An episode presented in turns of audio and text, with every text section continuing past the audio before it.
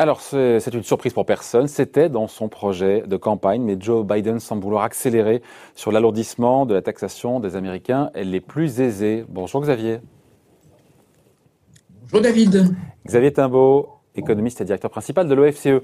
Euh, d'après les échos, mais d'autres médias le confirment aussi a priori, le président américain Joe Biden devrait euh, cette semaine euh, présenter, annoncer donc son projet de doublement de la taxation euh, des gains euh, en capital, avec finalement un alignement euh, entre la taxation des revenus du capital, enfin qui serait aligné sur, sur celle des, pour le coup des, des plus-values. C'est ça? On aurait une gain capital et revenus qui seraient alignés en termes de taxation. Pardon, je vais la faire mieux que ça.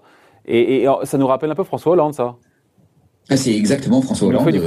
La, c'est exactement François Hollande, c'est la taxation, euh, un taux de taxation marginal, donc pour les plus hauts revenus, euh, qui serait égalisé entre les revenus du capital. Donc les revenus du capital, c'est euh, principalement les dividendes et les gains en capital. Et puis de l'autre côté, l'impôt sur le revenu, donc le, taux marginal de l'impôt sur le revenu, qui augmente aussi légèrement d'ailleurs dans la oui, qui passe de 37 à 39,6 et qui, qui atteindrait 43%. et donc, non, vous n'êtes pas d'accord avec Non, j'ai lu que c'était de 37 à 39,6 Oui, pardon, excusez-moi, 37 à 39,6 euh, pour la, taxation des, plus hauts revenus. Euh, et, donc égalisation avec euh, celle des, gains en capital et des. pour une fois que j'ai raison contre Xavier Timbaud, franchement, faut en profiter. Hein. Applaudissements. Hein. Roulade. Oui, bravo. et, en tout cas, donc tout, ça conduirait à effectivement une, augmentation très significative, hein, puisque c'est euh, c'est presque un doublement. Alors bon, c'est toujours très très compliqué hein, dans ces dans ces domaines de fiscalité parce qu'il y a quand même aussi tout un tas de domaines dans lesquels c'est encore assez peu clair de savoir ce qui va se passer, ce qui va se passer par exemple pour les pour les entrepreneurs et pour leurs revenus, pour euh, la façon dont sont traités les la, les impôts sur les sociétés et en particulier pour les petites sociétés parce qu'il y a aussi une augmentation de l'impôt sur les sociétés. Donc il y a un phénomène de double taxation euh, des revenus du capital de ce côté-là. Donc comment ça tout ça va être traité, c'est pas encore tout à fait clair qui vont être les publics concernés C'est pas très clair non plus. Les revenus dépassant le euh, million de dollars. Voilà, c'est pour le moment cet élément-là qui est mis sur la table. Mais euh, ça, ça, peut changer aussi un petit peu avec la, catégorie des revenus qui sont pris en compte. En particulier, euh, il y a la, question des intérêts accrus et la façon dont ils vont être taxés. Est-ce qu'ils vont être taxés à l'impôt sur le revenu euh, est-ce qu'ils vont être taxés avec des exemptions? Est-ce que quand ils sont réinvestis, ils sont moins taxés? Enfin, tout ça va, demander à être précisé. Enfin, c'est quand même, pardon, Xavier, on parle quand même d'un doublement de la taxation, encore une fois, des gains en capital. Quand on dit gains en capital, c'est quoi? C'est tout ce qui est bourse, immobilier, en gros? C'est ce qui est bourse immobilier et tous les revenus euh, liés à vos placements. Donc, c'est aussi les dividendes que vous touchez. C'est pas simplement la bourse, c'est aussi les, parts des actions que vous détenez euh, dans des, des entreprises qui sont pas forcément cotées et donc qui sont pas forcément euh, soumises à, à, une évolution en bourse.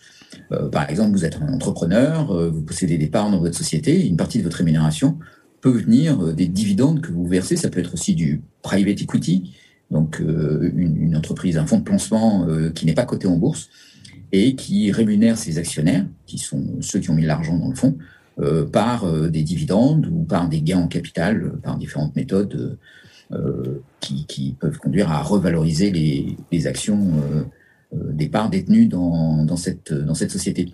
Donc c'est un ensemble assez large de revenus.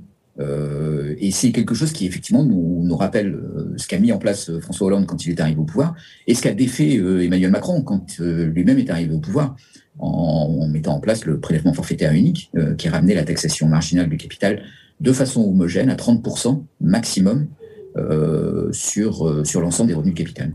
Il y a de l'idéologie de la part de Joe Biden. Encore une fois, ce n'est pas une surprise, hein. si ce n'est l'accélération de sa mise en place, mais c'est aussi parce que la Maison-Blanche a besoin d'argent pour financer ces colossaux programmes de soutien, d'urgence, d'aide, de relance Alors, il y a, il y a effectivement la question du financement des plans de relance et d'aide d'urgence euh, à l'économie. Alors ça, c'était plutôt annoncé comme étant financé par le déficit. Mais là, Joe Biden est en train d'annoncer, de, préparer le terrain pour annoncer, en gros, deux grands plans euh, de soutien à l'économie qui sont plus orientés vers le long terme. Avec d'un côté la question de l'éducation, de la pauvreté et, des, et vraiment de, de l'investissement dans les, dans les classes moyennes, et puis de l'autre côté un, un plan massif d'investissement dans les infrastructures, euh, en particulier orienté euh, dans la lutte contre le changement climatique, euh, un peu en rapport avec le sommet sur le climat de la semaine dernière, animé et organisé par Joe Biden. donc oui, il a énormément de, de dépenses publiques de ce côté-là, et donc effectivement besoin d'argent pour financer ça, et pas simplement besoin d'argent, besoin aussi de d'appuyer symboliquement ses politiques sur le fait que tout ça est, est, destiné à réduire les inégalités de revenus aux États-Unis et donc réduire les inégalités de revenus, ça veut dire taxer les plus riches. Euh, en gros, là, les, mesures qui sont mises en place, vous voyez, taxer le capital, 1% euh, des contribuables américains représentent 75% des revenus du capital aux États-Unis. Donc, euh, quand on taxe le, capital de façon plus élevée, et surtout avec les seuils qui sont annoncés, c'est vraiment le plus haut de la distribution des revenus. C'est même au-delà des 1%. Donc, c'est plus un choix politique qu'un choix économique parce que derrière, ça rapportera pas tant que ça? Alors, ça ne rapportera pas tant que ça, si ce n'est qu'il y a quand même un, volet dans ce plan qui est l'augmentation de l'impôt sur les sociétés, avec l'instauration euh, d'une taxe sur les sociétés à 28% et euh, d'un taux euh, possiblement minimum à 15% pour prendre en compte l'évasion fiscale, enfin en tout cas l'optimisation fiscale. Tout, ça quand même pourrait rapporter un peu d'argent. Alors il y, a, y, a, beaucoup de disputes aux États-Unis parce que il y a des effets qui seraient induits par ces mesures, qui pourraient réduire l'investissement et donc qui pourrait venir, euh, vous voyez, si on est dans la mauvaise partie de la courbe de l'affaire, et si la courbe de l'affaire est très très pentue, euh, qui pourrait venir réduire les recettes associées à ces, à ces plans, mais euh, il y a des, des évaluations qui, qui, qui disent qu'effectivement, sur les dix prochaines années, tout ça pourrait rapporter des, des, milliers de milliards de dollars, à même de financer effectivement les, les deux plans d'investissement dans l'éducation, dans les personnes et dans les infrastructures de, euh, de Joe Biden. Il y a beaucoup de mesures sociales, un plan effectivement pour les familles américaines avec euh, des allocations familiales, des plus de crèches, euh, plus, plus de congés payés. on finit là-dessus juste, il va devoir batailler ou pas? Parce qu'il a la majorité au Congrès, Joe Biden, pour faire passer ça, même si on se dit que les républicains sont évidemment vent debout alors, les républicains sont vent debout, mais euh, vous savez qu'il a une, majorité euh, très ténue, euh, mm. puisqu'elle est à 50-50 au, Sénat. Kamala Harris peut faire basculer, enfin, c'est elle qui, fait basculer en cas d'égalité stricte.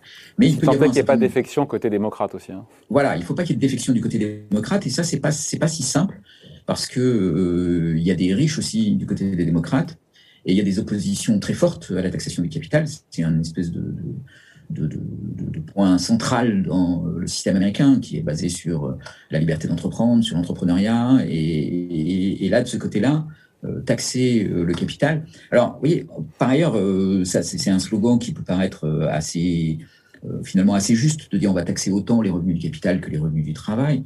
Mais en fait, il y a quand même des petits problèmes. Donc, le premier, c'est la double taxation, impôt sur les sociétés et revenus du capital, euh, qui fait que en fait, le taux effectif peut être supérieur pour les revenus du capital euh, que pour les revenus du travail. Et puis, il y a la question de l'inflation. Euh, les, les, revenus du capital sont censés compenser la dépréciation par l'inflation de la valeur du stock d'actifs que vous détenez.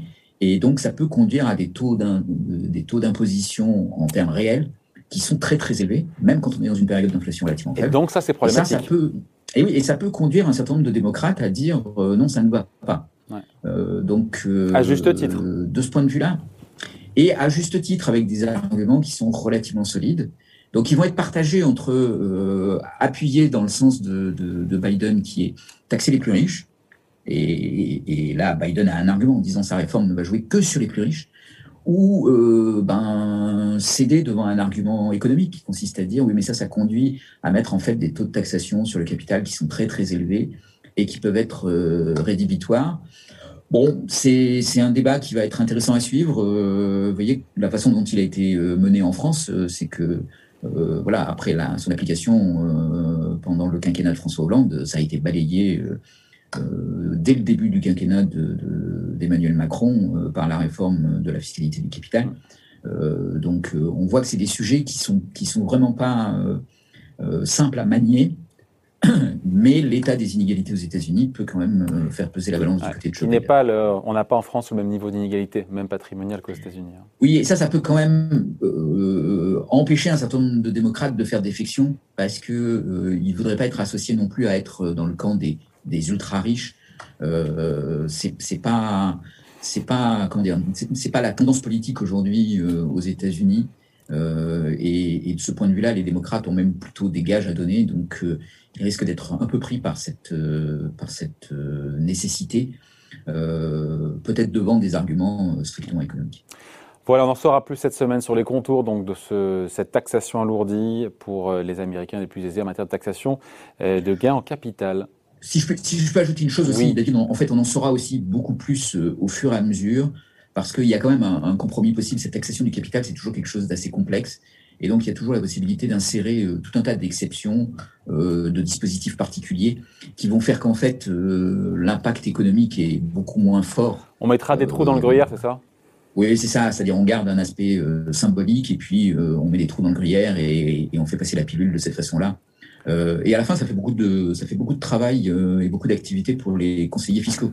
Euh, qui peuvent eux aussi venir appuyer tout ça euh, euh, par un, un faire leurs affaires. Américain.